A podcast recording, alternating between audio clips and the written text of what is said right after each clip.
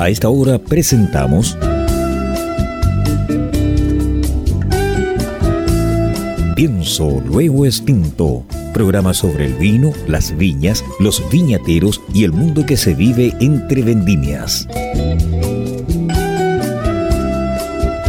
En esta mesa con amigos vamos a catar y a conversar de este maravilloso y ancestral alimento que ya transita por nuestras venas. Salud y bienvenidos.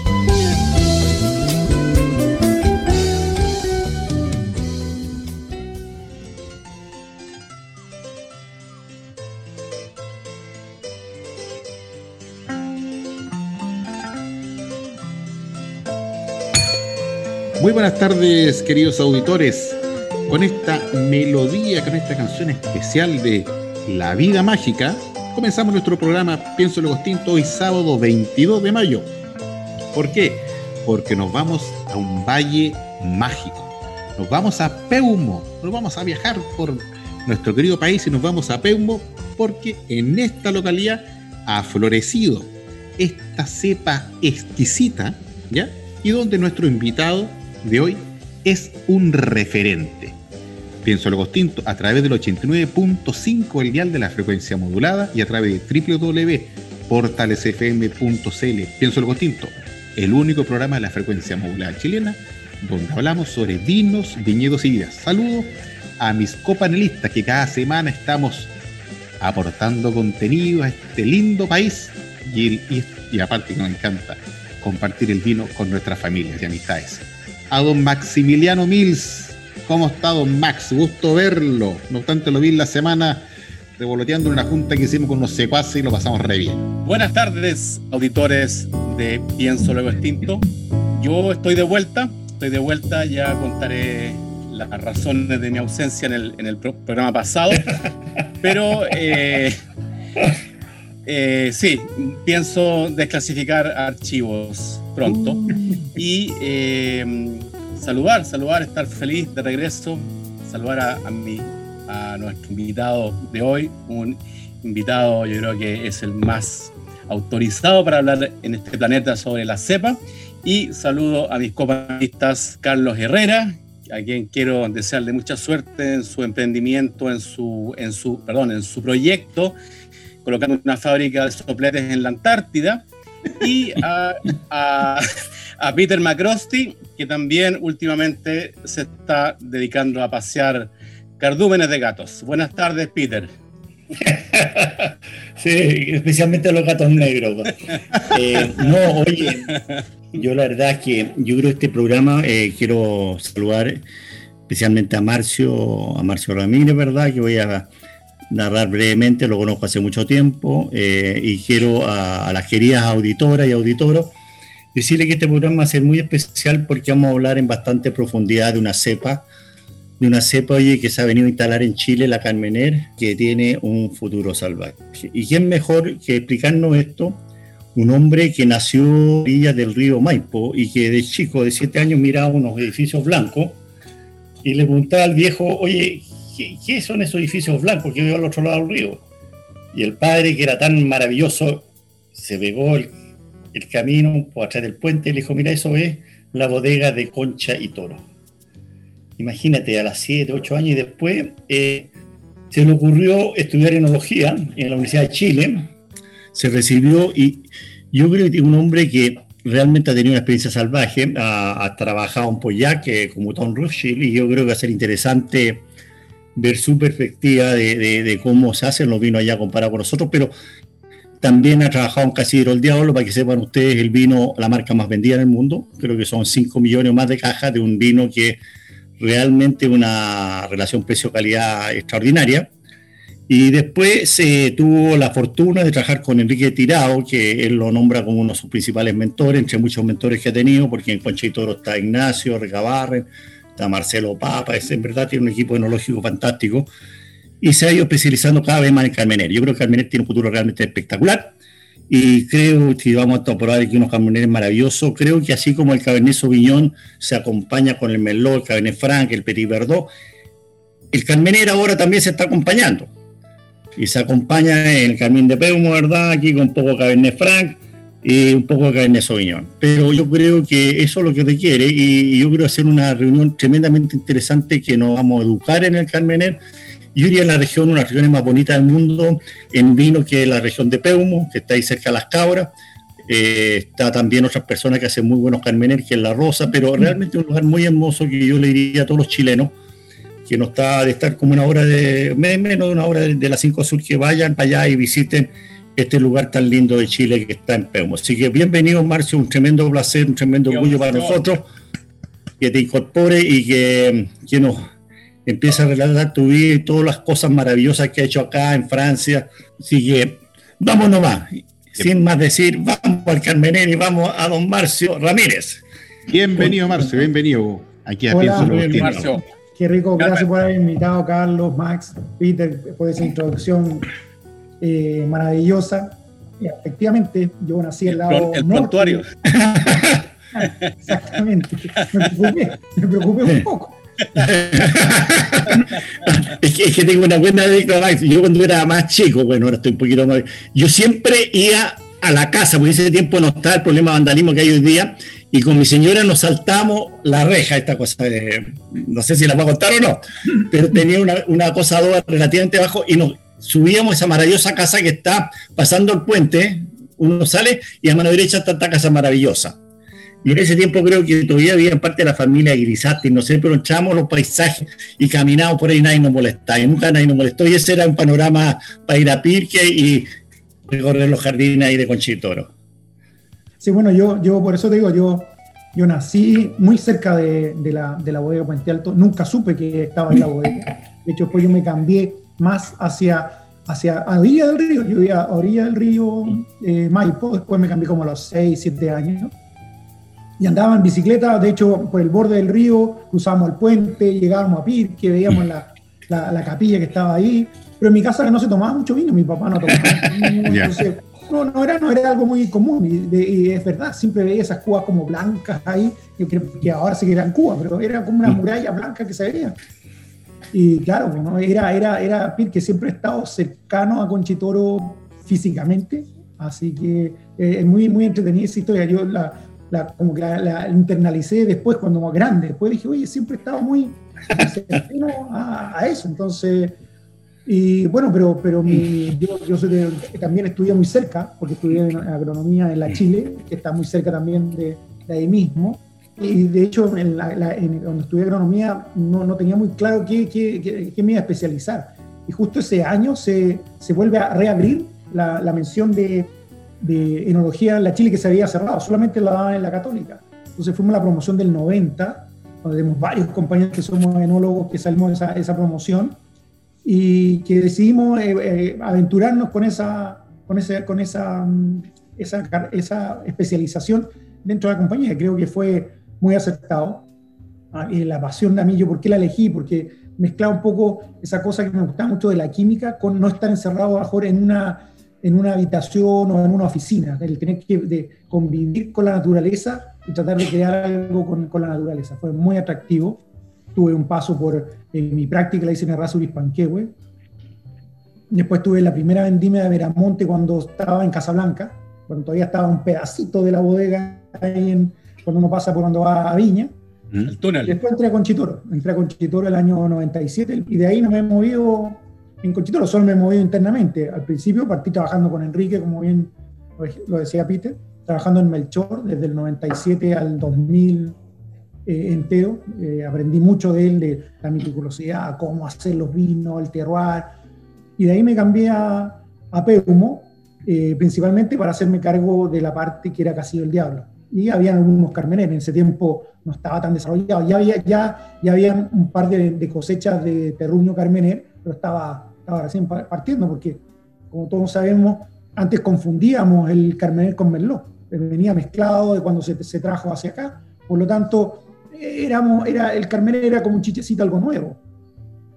Y ahí tuve la fortuna de, de poder eh, ir a, a Francia, a Mouton, aprender aprender con ellos, estuve en Banfi también en, en Italia y, y me, me, he desarrollado bastante fuerte acá en esta bodega y además llevo yendo casi desde el 2011, 2012 a Estados Unidos a FEDSE, a la bodega que tiene Conchitoro en, en California. Por lo tanto, ha sido muy, muy, muy, muy, muy eh, enriquecedor mi, mi, mi, trayectoria.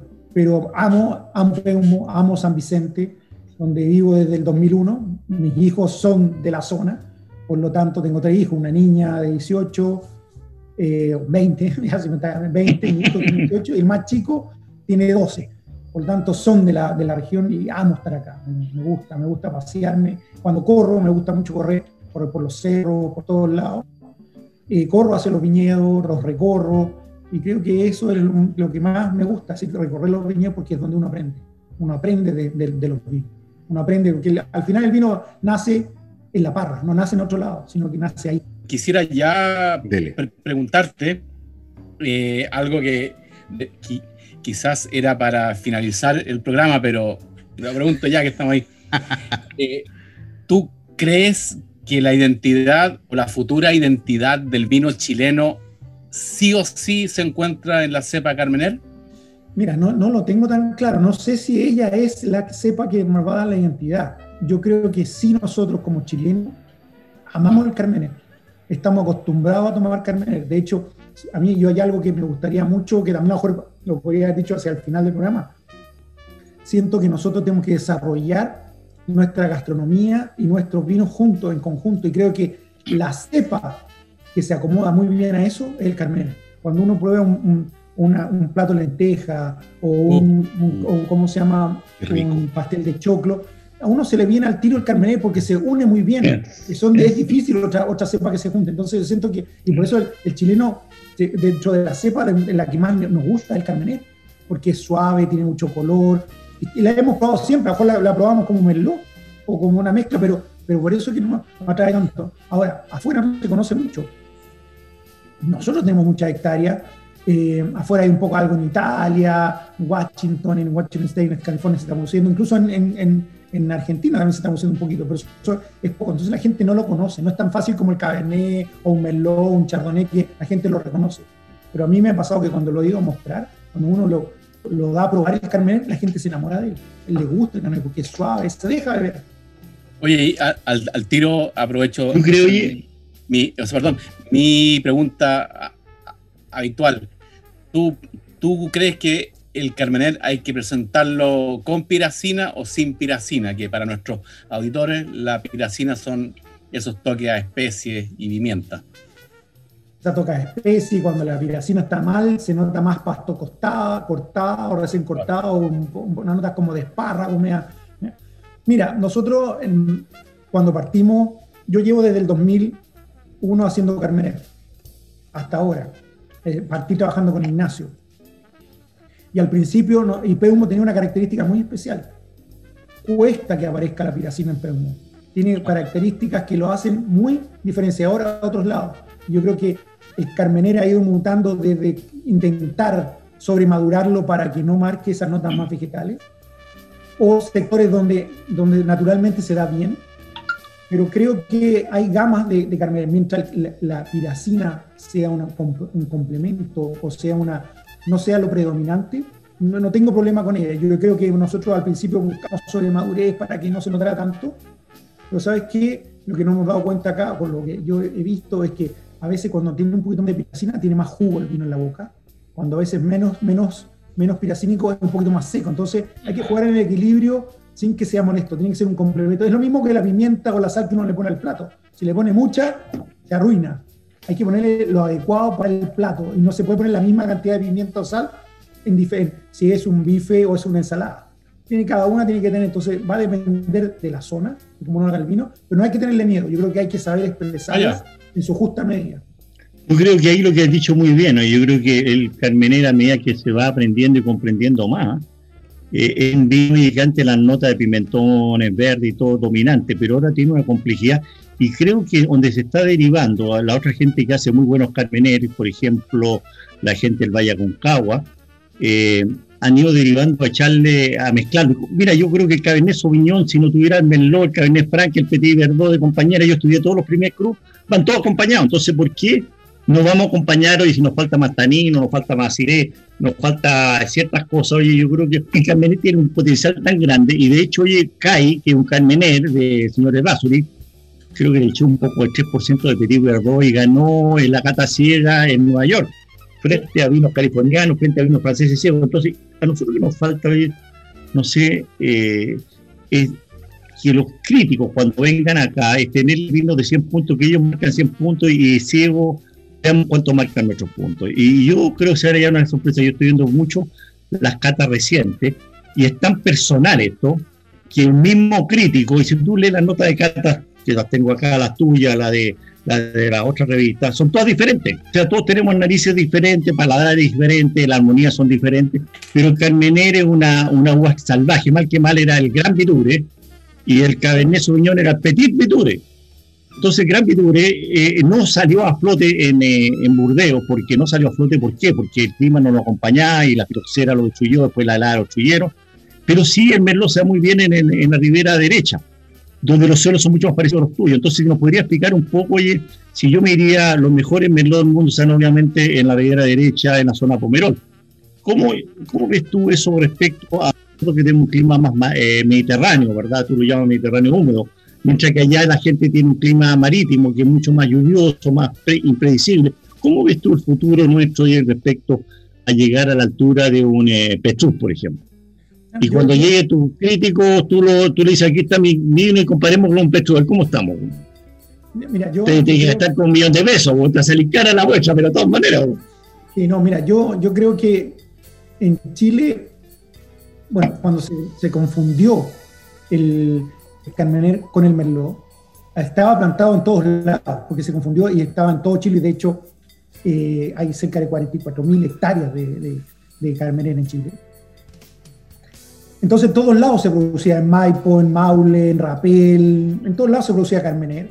Y teníamos mucho Carmener.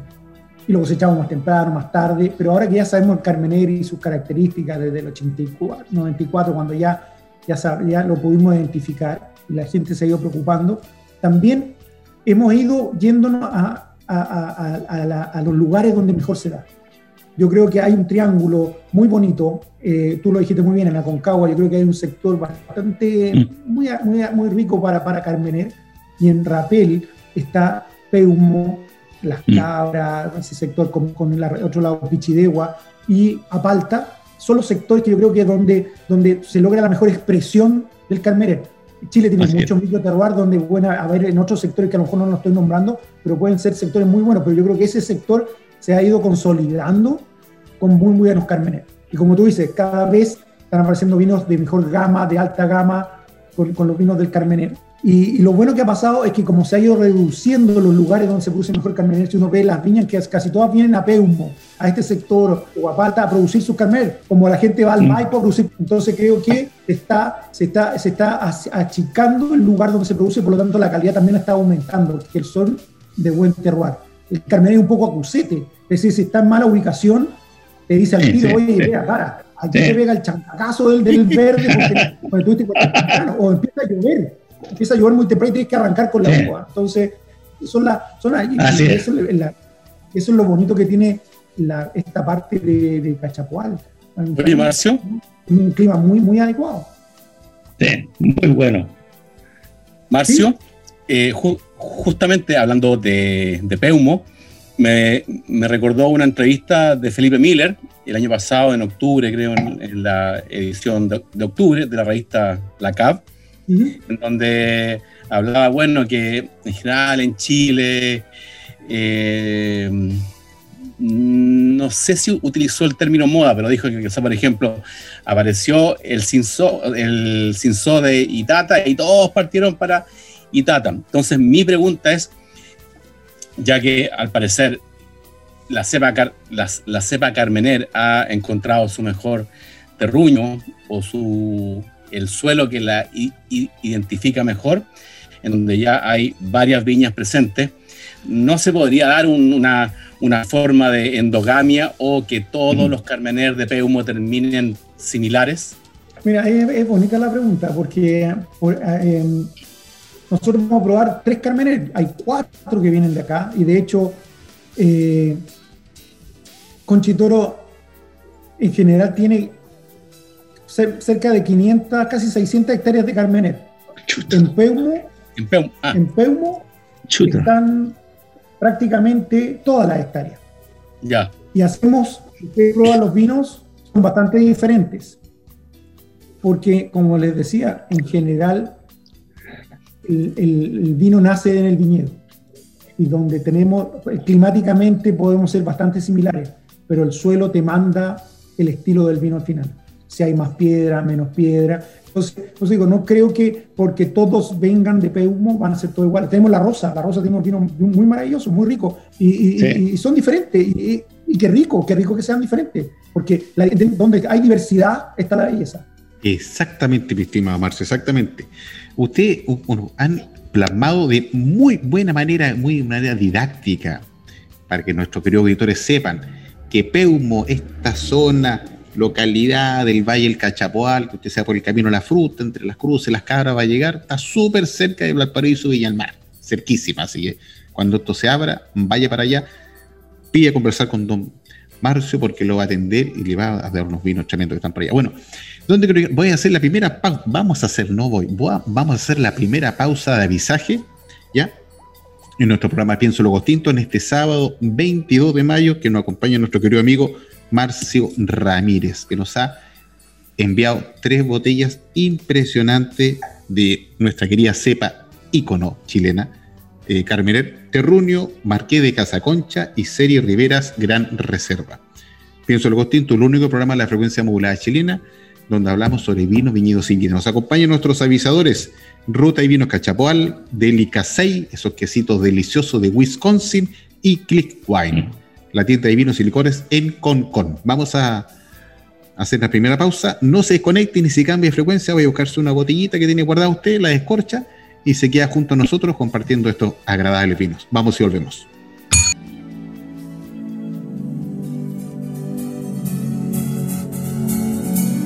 Ruta y Vinos Cachapoal, desde la región de O'Higgins, te invita a vivir el maravilloso Valle del Cachapoal con entretenidas experiencias, alta gastronomía con productos locales, tours por viñedos, ser enólogos por un día, paseos en bicicleta, picnics con atardeceres inolvidables y alojamientos para gozar la tranquilidad de la naturaleza. Siempre con el vino como la mejor compañía para disfrutar con quien tú quieras. Ruta y Vinos Cachapoal, la nueva ruta del vino. Síguenos en Instagram y Facebook, arroba Ruta y Vinos Cachapoal o en internet www.cachapoalwines.cl. ¿Gustas del buen vino y también del cine? ¿Quieres interiorizarte de esta armoniosa unión? En el libro Vinos de Película, del escritor y comentarista Maximiliano Mills, nos enteramos de las mejores películas y documentales sobre vinos. Solo descárgalo en amazon.com. Buenas tardes nuevamente, mis queridos auditores. Estoy contento porque vamos a degustar unos vinos Carminer de la zona de Peumo, donde la viña Conchito tiene, anótelo por favor y no se lo olvide, 600 hectáreas de esta cepa. Sí, 600. Así que por eso, usted este fin de semana, mañana mismo, no sé cuándo, vaya a comprar Carminer y cómpreselo todo porque el vino está espectacular. Nos acompaña nuestro querido amigo Marcio Ramírez, quien es el responsable de dirigir la batuta con estos Carminer magníficos que nos ha enviado.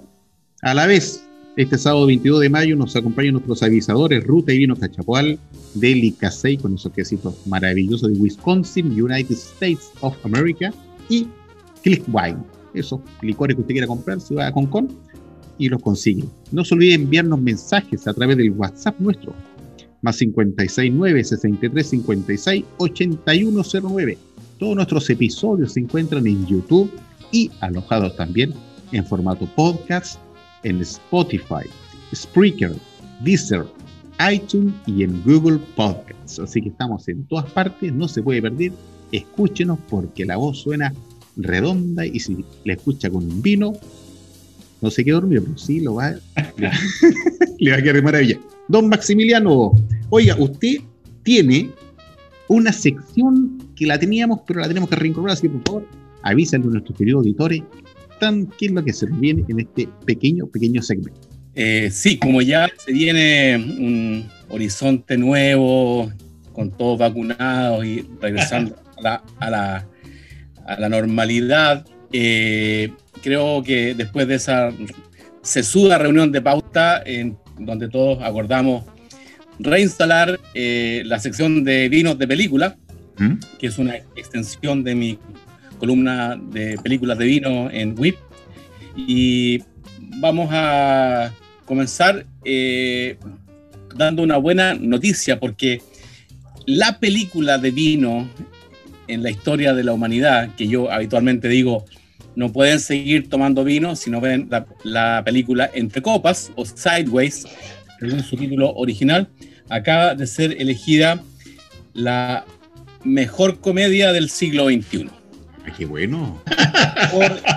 por el sitio de internet IndieWire, que es especialista en estadísticas y en listas, así que salió escogida la mejor comedia del siglo XXI, se la recomiendo, es comedia, es drama y también uno aprende mucho, mucho de la sensibilidad en torno al vino, así que se la recomiendo, Sideways o Entre Copas, no sé eh, si está en Netflix o en otras plataformas, pero no sigan tomando vino si no ven Entre Copas. Bien, muchas gracias Maximiliano por esta sección tuya que hace muy bien porque estás siempre entregándonos contenido específico y de mucha, mucha relevancia. Bueno, en este parte, en este segmento de nuestro querido programa, como ya le dije al principio, don Marcio nos envió tres botellas, nos envió Terruño, una maravilla, Marqués de Casaconcha, muy noble, y Serie Rivera Gran Reserva. Vamos a comenzar por este,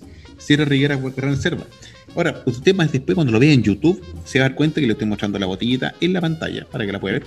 ¿Ya? Por favor, eh, Marcio, cuéntanos un poco cómo se gestó, de dónde viene, qué sector, no obstante son de PEUM, pero en qué cantidad, cómo es eh, el, el, mira, no quiero hacer referencia al otro vino, pero cómo el terruño por, por ese sector, cuántos cuarteles hay, cuántos cuarteles. Es muy entretenido porque yo cuando llegué a Conchitoro, marqué de Casa Concha, es una marca muy tradicional que ya existía. Terruño ya estaba recién partiendo, y ya, pero también existía. Pero Gran Reserva es una marca que parte el año, eh, su primera cosecha fue 2007 y lanzada 2009-2010. Entonces es, un, es, un, es, una marca que nació conmigo. Yo a mí me, me quiero mucho la marca Gran Reserva. tiene, no, no, solo tiene Carmenet, tiene, tiene Cabernet, tiene Chardonnay, Sauvignon Blanc, pero lo único tiene es que esta marca es, es como un hijo, porque yo vi cuando se plantaron los cuarteles, es decir, en Ucuque, donde nació, es decir, yo le vi las primeras hojas, como cuando le vi los primeros pasos a alguien, yo le vi las primeras hojas a los, a los niños, entonces es muy personal hacia mí, yo, es decir, si ustedes me, me ven o me conocen, yo generalmente estoy todo hincha Gran Reserva porque es algo que, que fue desarrollándose conmigo y tiene un poco más la personalidad que no tiene. Gran Reserva, en el caso del Carmener, el Conchitoro es, cree firmemente que el mejor terroir que tenemos nosotros en Conchitoro es Peumo. Por lo tanto, el Caner también es de Peumo. No, nosotros como Conchitoro, tan, el Marqués, el Terruño, el Carmín, todos vienen de Peumo. Gran Reserva también, yo siento que tiene que ver de Peumo. La gran diferencia es que está, cuando uno viene hacia Peumo, que está a 120 kilómetros al sur de Santiago, entre, la, entre Pelequén las Cabras, eh, ¿cómo se llama? Hay una carretera, la carretera de la fruta. Hacia el lado norte están unos cerritos que son muy importantes, que lo vamos a comentar. Y hacia el lado sur uno va a dar al río. Hacia el lado sur están los viñedos de Gran Reserva, donde hay un poquito más de piedra. No tanto suelo, un poquito más de piedra. Corre, por eso se llama Gran Reserva Cerro Rivera, porque están influenciados por el mm. efecto de los ríos.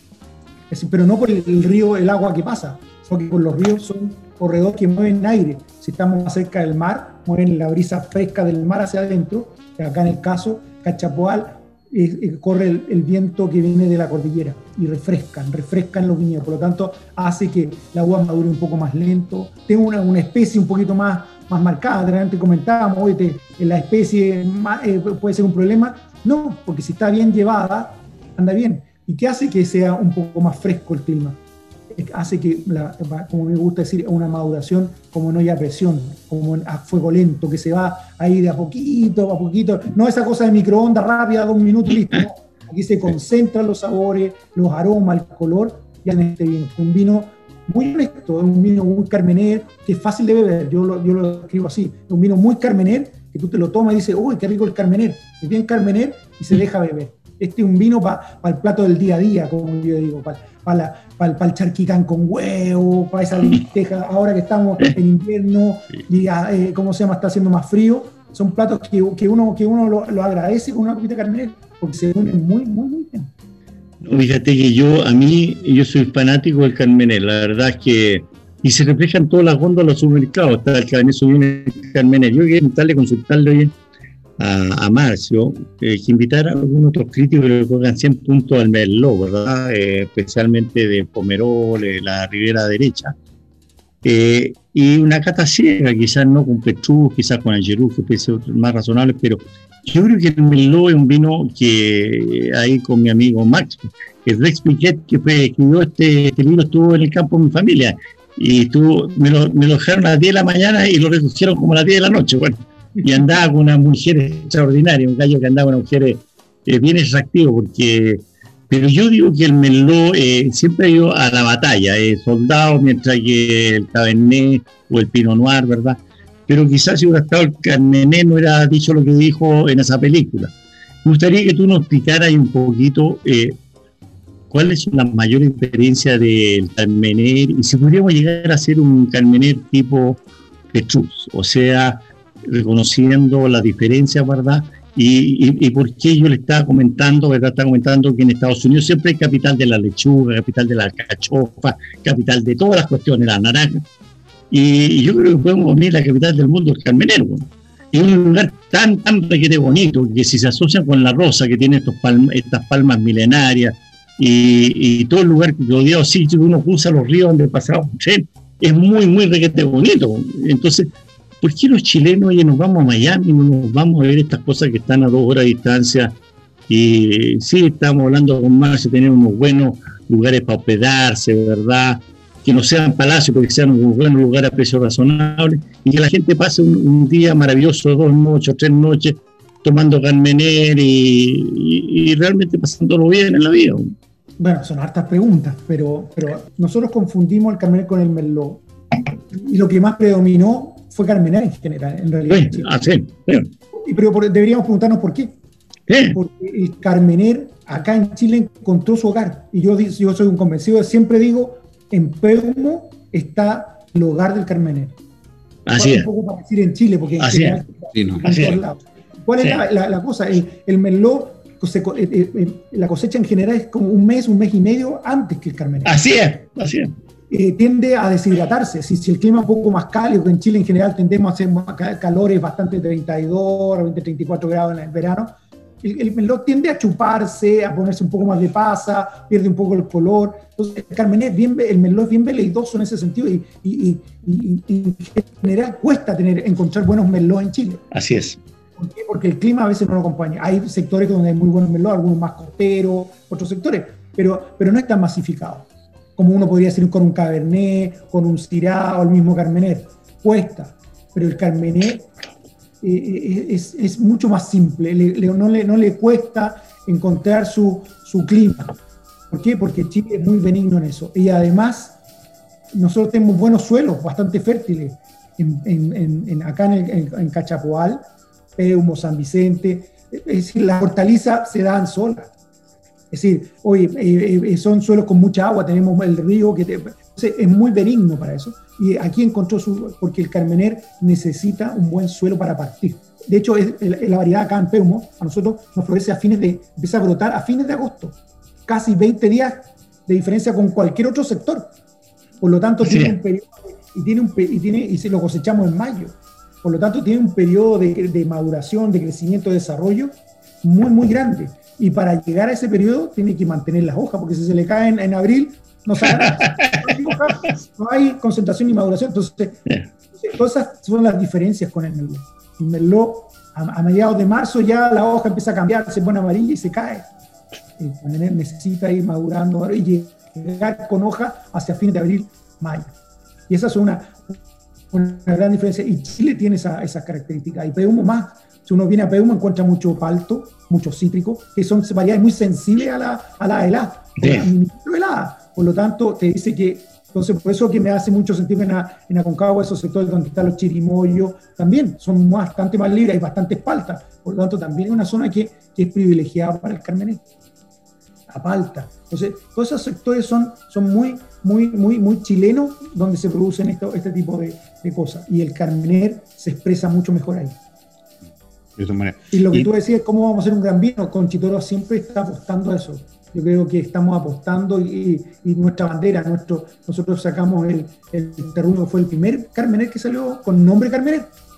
Pues tuvo como Grandidur, otro vino, pero, pero el año 98 Conchitoro apostó por el Carmener como terruño. En ese momento no había ningún Carmener más alto en, en Chile. Si querés aprovechamos y podemos ir probando otros vinos, pero, pero, pero el año nosotros, el 94, 90, 95, 96, empezamos a trabajar el Carmener cuando se descubrió.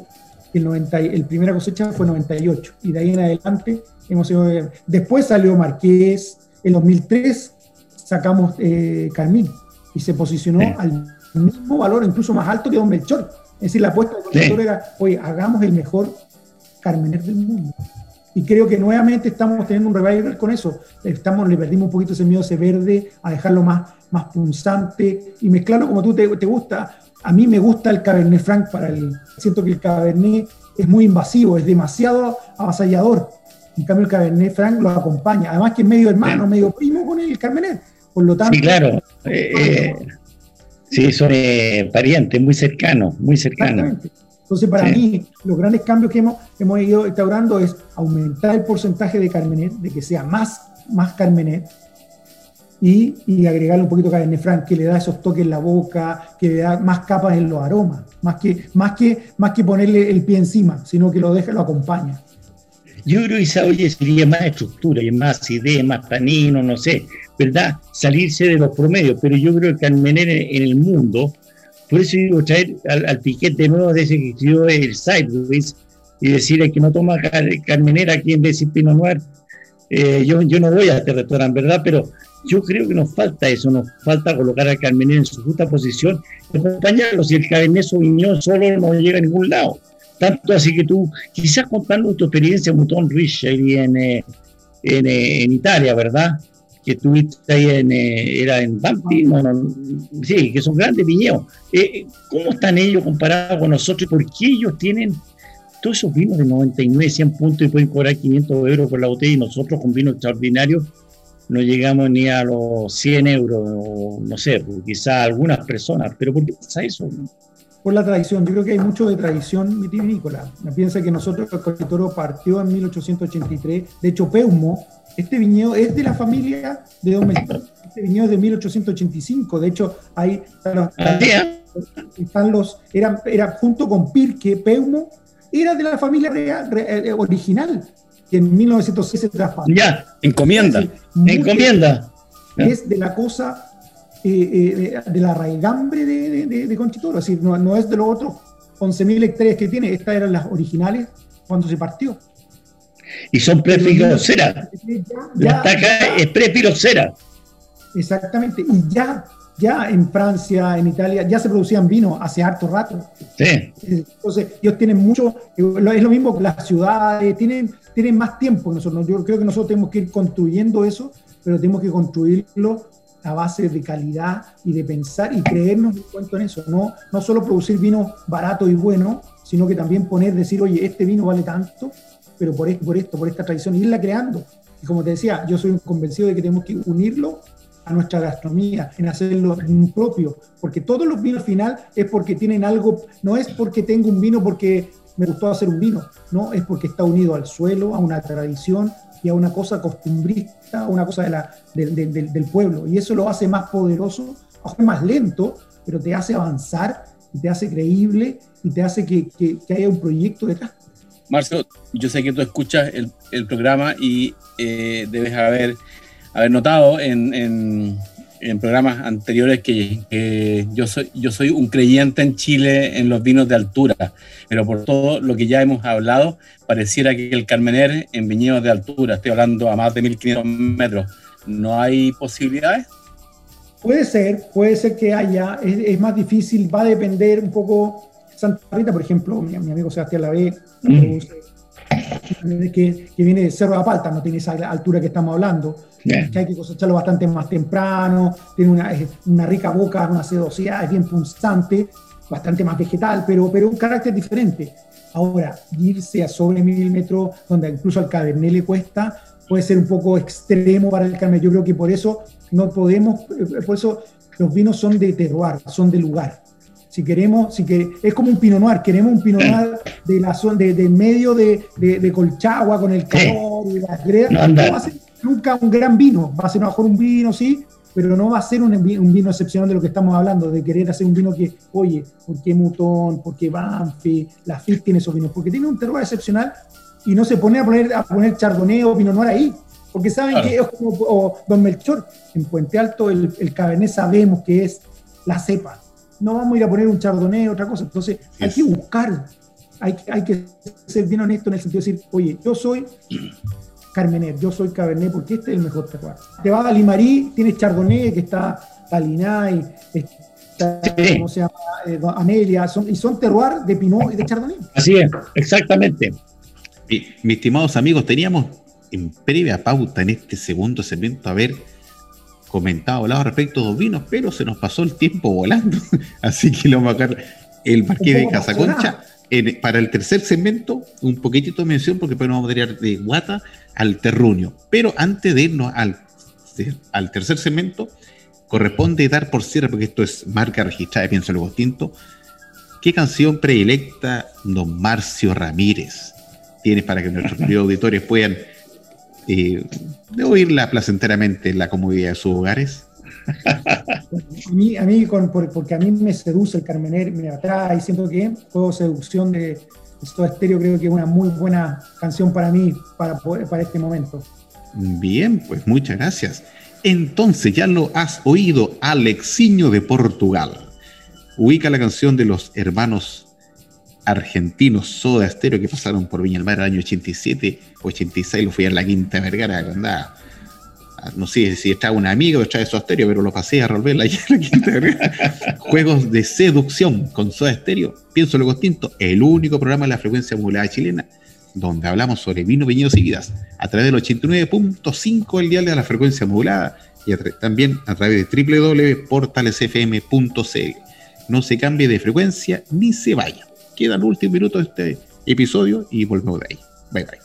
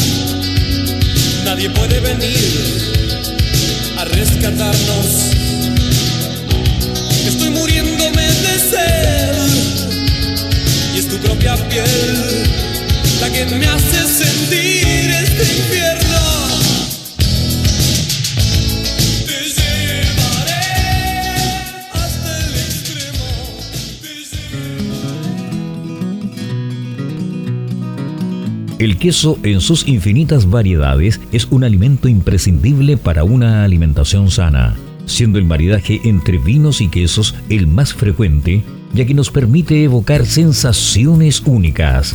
Para vivir esta experiencia, Delicace trae los mejores quesos de Wisconsin, la capital del queso en Estados Unidos. Importamos quesos parmesano, cello, gorgonzola, monforte, mascarpone y cheddar para que acompañes el vino de tu cepa preferida, elevando todos tus sentidos. Encuéntranos en www.delicacey.com. Instagram arroba delicacey. Comunícate al más 569 973 34458. Maestranza Etol más de 50 años en el mercado dando soluciones a nuestros clientes en la reparación y fabricación de repuestos industriales. Cumplimos con los más altos estándares de calidad, mantención de despalitizadoras, diseño e instalación de estructuras de acero inoxidable, tuberías SMS y todo lo necesario para la industria del vino. Maestranza Etol, calle Eusebio Lillo 261, teléfono 32 221 44 16 Valparaíso.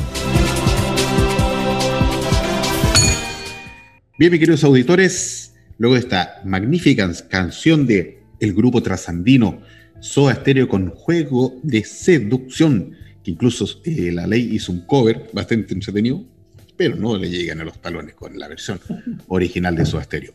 Nos está usted escuchando a través del 89.5, el dial de la frecuencia modulada, en este sábado 22 de mayo. También nuestra señal se reparte por internet a través de www.portalesfm.cl y se encuentra alojado en YouTube, se encuentra alojado en Spotify, en Spreaker, en Deezer, en iTunes y en Google Podcasts. O sea, estamos en todas partes. No tienen de perderse. Escúchenos porque se va a entretener, lo va a pasar bien y se va a tomar unos buenos vinos recordando tantos episodios. De hecho, este es el episodio número 82, si no me falla la memoria. O sea, hemos tenido 82 invitados, querido auditor. 82. Oye, Maximiliano, ¿algo tú me querías mencionar respecto? Sí, me anduve emocionando con la descripción de Marcio acerca de que Peumo y Pique eran, eran los, los terrenos eh, originales, nacientes de la familia Conchaitoro entonces, ustedes saben que yo como escritor siempre muy, muy, muy llevado hacia la historia. Eh, en esta fecha eh, tuve, tuve acceso a documentos que muestran el último diálogo, ya que ayer fue 21 de mayo, ayer viernes, tuve acceso a documentos que no se conocen con el último diálogo entre Arturo Prat y Carlos Conde. No me diga. ¿Y qué lograste descubrir ahí, hombre? Bueno, Arturo Prat le dice a Carlos Condel, oye Carlos, ¿sí Arturo? Mira, mañana podríamos hacer una fiesta, total, es feriado.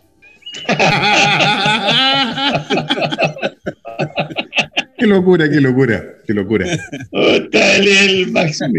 mi estimado Marcio, luego este, de este, este elemento jocoso de, un Maximiliano.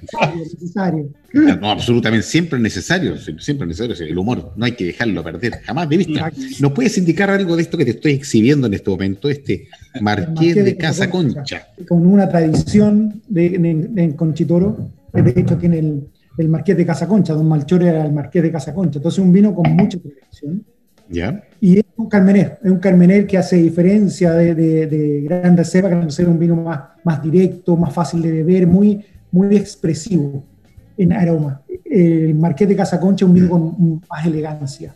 Hay una elegancia, es una mezcla, un poco como hablado con Peter, tiene Cabernet Sauvignon, un poquito de Cabernet Sauvignon, un poquito de Carmener, es decir, un poquito de Cabernet Franc con el Carmener, sobre el 90% tiene guarda en barrica, 12 meses de guarda en barrica, pero solo un 25% del, vino de, las barricas es nueva. Es un vino con mucha elegancia, tiene una, tiene una textura en la boca muy rica, muy sedosa. Es un vino que hay que dejarlo respirar un poquito y se puede guardar por mucho tiempo. Yo, me, gusta mucho el, el, Marqués de Casa Concha. Además, tiene las parras un poquito más antiguas que, Gran Reserva. Son parras con, con más tiempo, más reposadas, más como nosotros, con un poco más de, ¿cómo se llama?, de, tranquilidad, de pausa. Bien dicho, bien dicho. Oye, aparte, mi querido auditor, les quiero mencionar que la compañía, la empresa Concha y Toro, hace un par de semanas atrás, ha obtenido un reconocimiento que don Maximiliano Mills nos va a ilustrar.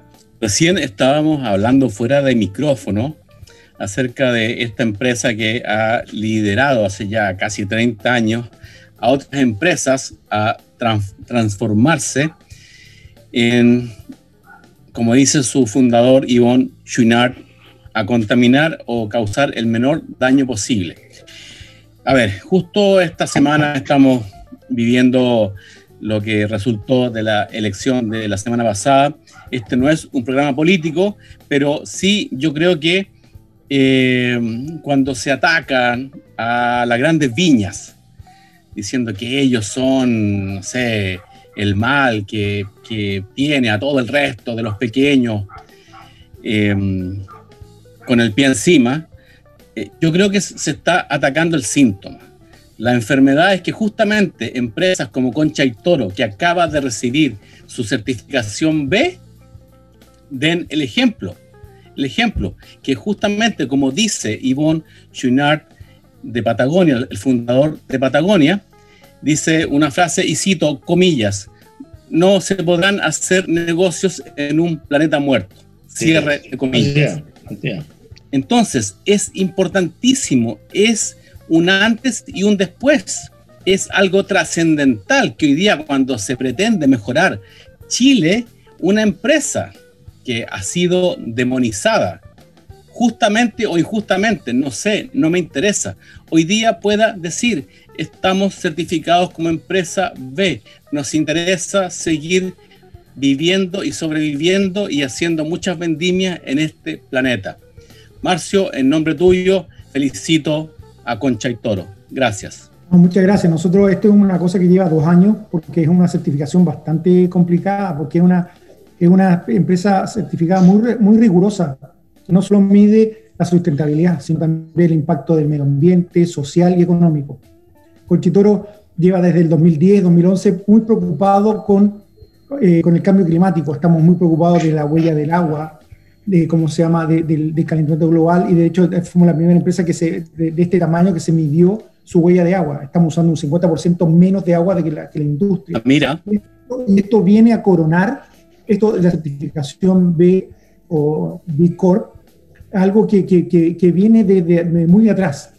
Porque antes estábamos preocupados de hacer un muy buen producto, pero también ahora queremos ser una muy buena empresa. Nos sacamos, como tú mismo decías, y la, y la la persona de, Patagonia decía, no sacamos nada con hacer un producto si vamos a destruir el planeta. Yo creo que esta cosa que tiene que, ver con producir un buen producto, pero también ser responsable y querer que el, medio ambiente y la comunidad que está cerca de la empresa también es un gran muy fuerte, porque es una cosa que no es que se obtuvo hoy día, se va midiendo año a año, se va, tiene que volver a medir los puntos y ver que, uno esté dentro y, y, mostrarlo con forma fehaciente. Entonces nosotros estamos estamos muy contentos porque es como las empresas se van a tener que medir en, el futuro, no solamente ver por venta y utilidad, sino que cómo se están en el torno con el, con el medio ambiente y con la sociedad. Son empresas modernas como Patagonia, Natura, se, se, vende esa cosa. Es decir, la responsabilidad, social y con el medio ambiente está muy arraigada en Conchitoro. Y este es un gran orgullo haberlo logrado. Sí, bravo, bravo. es difícil. tremendo, tremendo, tremendo, porque implica un desafío de lograrlo y a la vez lo más importante es un compromiso de mantenerlo y seguirlo, porque dicho lo van a seguir evaluando año a año para ver si están cumpliendo los estándares. Y eso es lo, que se necesita. y esto ya viene de hace mucho tiempo. de hecho, somos de la empresa no forestal que está certificada por cuidar los bosques nativos que tenemos alrededor de los, de los, de los viñedos. Entonces, esto viene, viene, no viene solamente ahora, es algo que a lo mejor no, no lo habíamos exteriorizado ni mostrado pero, pero siempre desde, el gerente general hacia, siempre ha estado esa, esa postura hacia, hacia el medio ambiente, hacia la sociedad. Podríamos hablar mucho rato de ello, pero, pero, pero yo me apasiono con ese tema porque, porque es una cosa que, que me lleva mucho. Yo también. Mucho que bien, porque con gran reserva estamos muy preocupados también del medio ambiente. Es la primera, logramos lograr certificar que seamos veganos, no hacer vinos con productos animales, sino que ser completamente, eh, ya tenemos 20 productos que podemos poner, oye, B-Label porque queremos, entonces estamos tratando de avanzar con eso, pero de forma correcta y en forma que sea, que sea sustentable en el tiempo. Absolutamente, absolutamente. No hay que tirarse completo a la piscina, sino que hay que ir avanzando paso a paso, haciendo las cosas paso bien. paso y, hacerlo que, que, que, uno avance 10 pasos y retroceda 9, no, sino que paso a paso. Exactamente. Dar un paso seguro, pero sabes que no vas a volver atrás. Oye, y entre las cosas, no volver atrás. No volver atrás, eh, nos viene ahora, nos viene, nos viene, nos viene, porque el tiempo se nos viene encima. El último vino que usted gentilmente nos envió es un terruño. Por favor, Una maravilla. Lo estoy mostrando también en pantalla. Y explíquenos, por favor, don Marcio, porque yo ya lo estoy degustando de antes de Es comenzar una maravilla. este esta vino. transmisión. Es un vino fantástico, viene de Peumo también.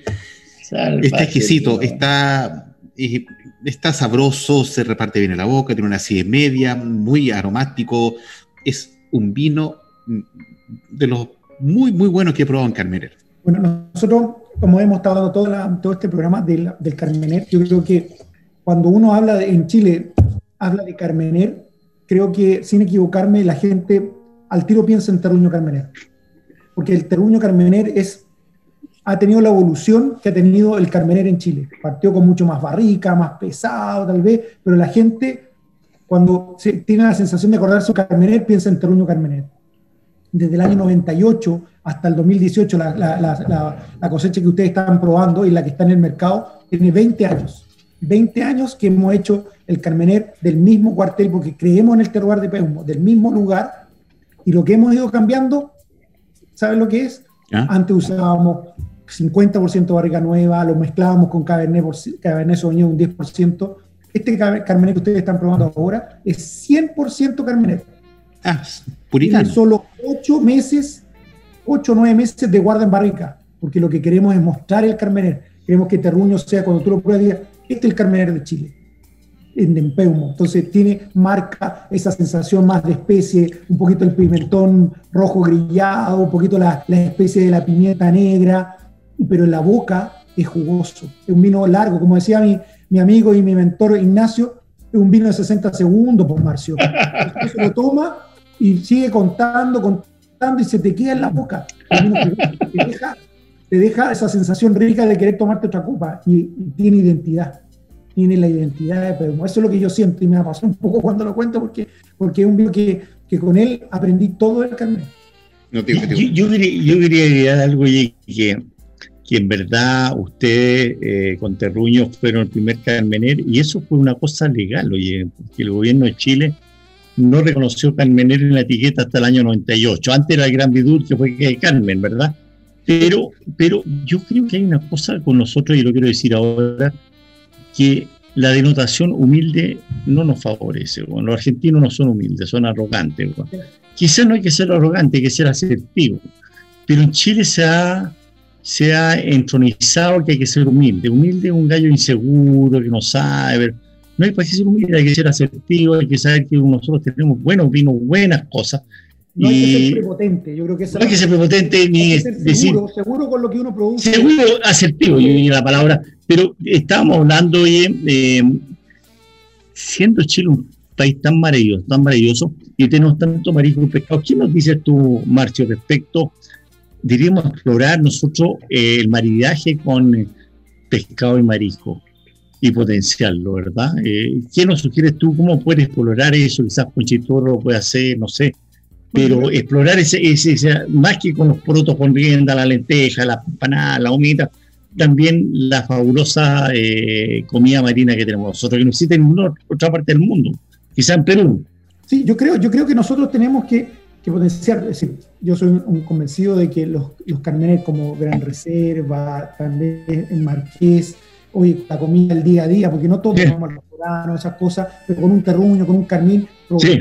para una gastronomía especial con nuestros mariscos, con Sí, esa, esa cosa más, más que también nos identifica, como igual como, como un charquicano, un pastel de choco nos identifica, los mariscos la- eh, somos reconocidos por los Así es. 4.000 kilómetros de costa, que un atún con un, con un carmener, ya estábamos hablando a lo mejor de, de, de- de los pescados un poco más apanados, Eh, más preparados, ser- Entonces, yo creo que esa es la beta, independiente por dónde vayamos, tenemos que unirnos a nuestra gastronomía, unirnos a algo más que solo el vino, porque el vino se puede producir en otros lados, pero nuestra gastronomía, nuestra idiosincrasia está acá. Tenemos que hacer el link como lo han hecho en otros lados. Yo creo que soy un convencido de que no podemos hacerlo de esa manera solo, sino que no puede ir el vino solo, porque el vino para vez se toma solo, se toma acompañado con personas como estamos ahora, porque el vino tiene esa magia de que, que te hace compartir, te hace hablar, es distinto así es, así es, un, destilado más fuerte o una cerveza.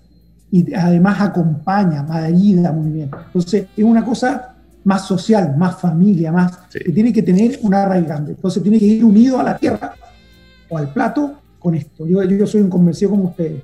Quiero agregar algo, y esto es muy importante para Chile. Está eh, en un funeral de un querido primo hermano mío, pero muy querido, y habían varios pastores. Nosotros, eh, la verdad es que somos cristianos. Y le pregunté al pastor, ¿en qué caso tú no puedes responder más? es una pregunta bien importante en la, en la vida. ¿Qué vino tomó Jesús en la última cena? ¿Eh? ¿Qué sepa tomó Jesús en la última cena? eso no, no, está registrado, eso no creo.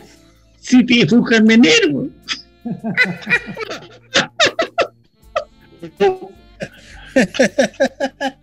Peter, Peter, Peter, Peter. Oye, antes de hacer por cerrado este episodio, ya nos quedan muy, muy pocos minutos. Don Maximiliano, ¿usted tiene algo que indicando respecto? ¿Hay un elemento que sirve para conservar la calidad del vino una vez que se lo ha abierto? Sí, hay que dar hoy día en este programa la bienvenida a un colaborador más técnico de Pienso Luego Extinto, eh, yo que estoy tomando vino mesuradamente. Todos los días, porque, eh, porque, estoy, estoy después, de, después de 13 meses en cuarentena voluntaria, obligatoria, voluntaria, obligatoria. Eh, no puedo tomar demasiado vino, pero gracias a nuestros amigos de Ripur, que en Chile es distribuido por Vinófilos-Chile en Instagram, eh, he podido conservar con las mismas características cuando fue embotellado. Aquí estos tapones azules que se ven en cámara. He podido conservar lo que no he tomado hoy día de este maravilloso marqués de Casa Concha Carmener y de esta serie Riveras Carmener, que para mí, de los tres vinos que nos envió Marcio, ha sido mi favorito, quizás por ese frescor que le entrega el río, la, ribera, que me recordó eh, la influencia marina, pero ahora en río. Así que gracias, Ripur Wine Saver. Bienvenidos a Pienso Luego Extinto y los vamos a utilizar mucho porque no es posible cuando tengamos un invitado de tres, cuatro botellas de vino consumirlas todas en un programa. Ya, mis estimados amigos, la hora ha llegado y los invito para las palabras, para el cierre, porque ya debemos dar por cerrado este episodio en este sábado 22 de mayo de nuestro querido programa Pienso lo Extinto. Así que, don, primero don Peter, después don Max y finalmente don Marcio. Don Peter, por favor. Mira, yo quiero hablar con Sir Marcio, Lord Marcio, Mr. Marcio, como se quiera que se llame pero creo que un gran aporte para, para nuestro país y creo que nos falta mucho para que el Carmener refleje su potencial maravilloso que tiene, prefilocera eh, y en Peumo, yo le diría a todos mis queridas auditoras, que las quiero conocer a todas, salud, pero a mis queridos auditores, que no tanto, ¿ah? que vayan a Peumo, que es un lugar realmente fuera de serie. Marcio, ha sido un tremendo agrado verte de nuevo veo que el Carmen te mantiene muy bien, bien pinteado, como buen chileno, como tuna. Así que, oye, muchas gracias, Marcio. Y, después eh, me gustaría conversar contigo porque quiero compartir unas cosas bien especiales. Un gran abrazo a distancia en Peumo y muchas felicidades y muchas felicitaciones como chileno a otro gran chileno especialmente fue el 21 de mayo con Arturo Prata. Arturo Prata, Maje, el Menet. Usted lo dijimos de mencionar eso, güey. Obvio. Maximiliano. Y yo me siento honrado de haber tenido hoy día como invitado este sábado a Marcio Ramírez, que eh, recién hablábamos que uno no tendría que tirarse para abajo.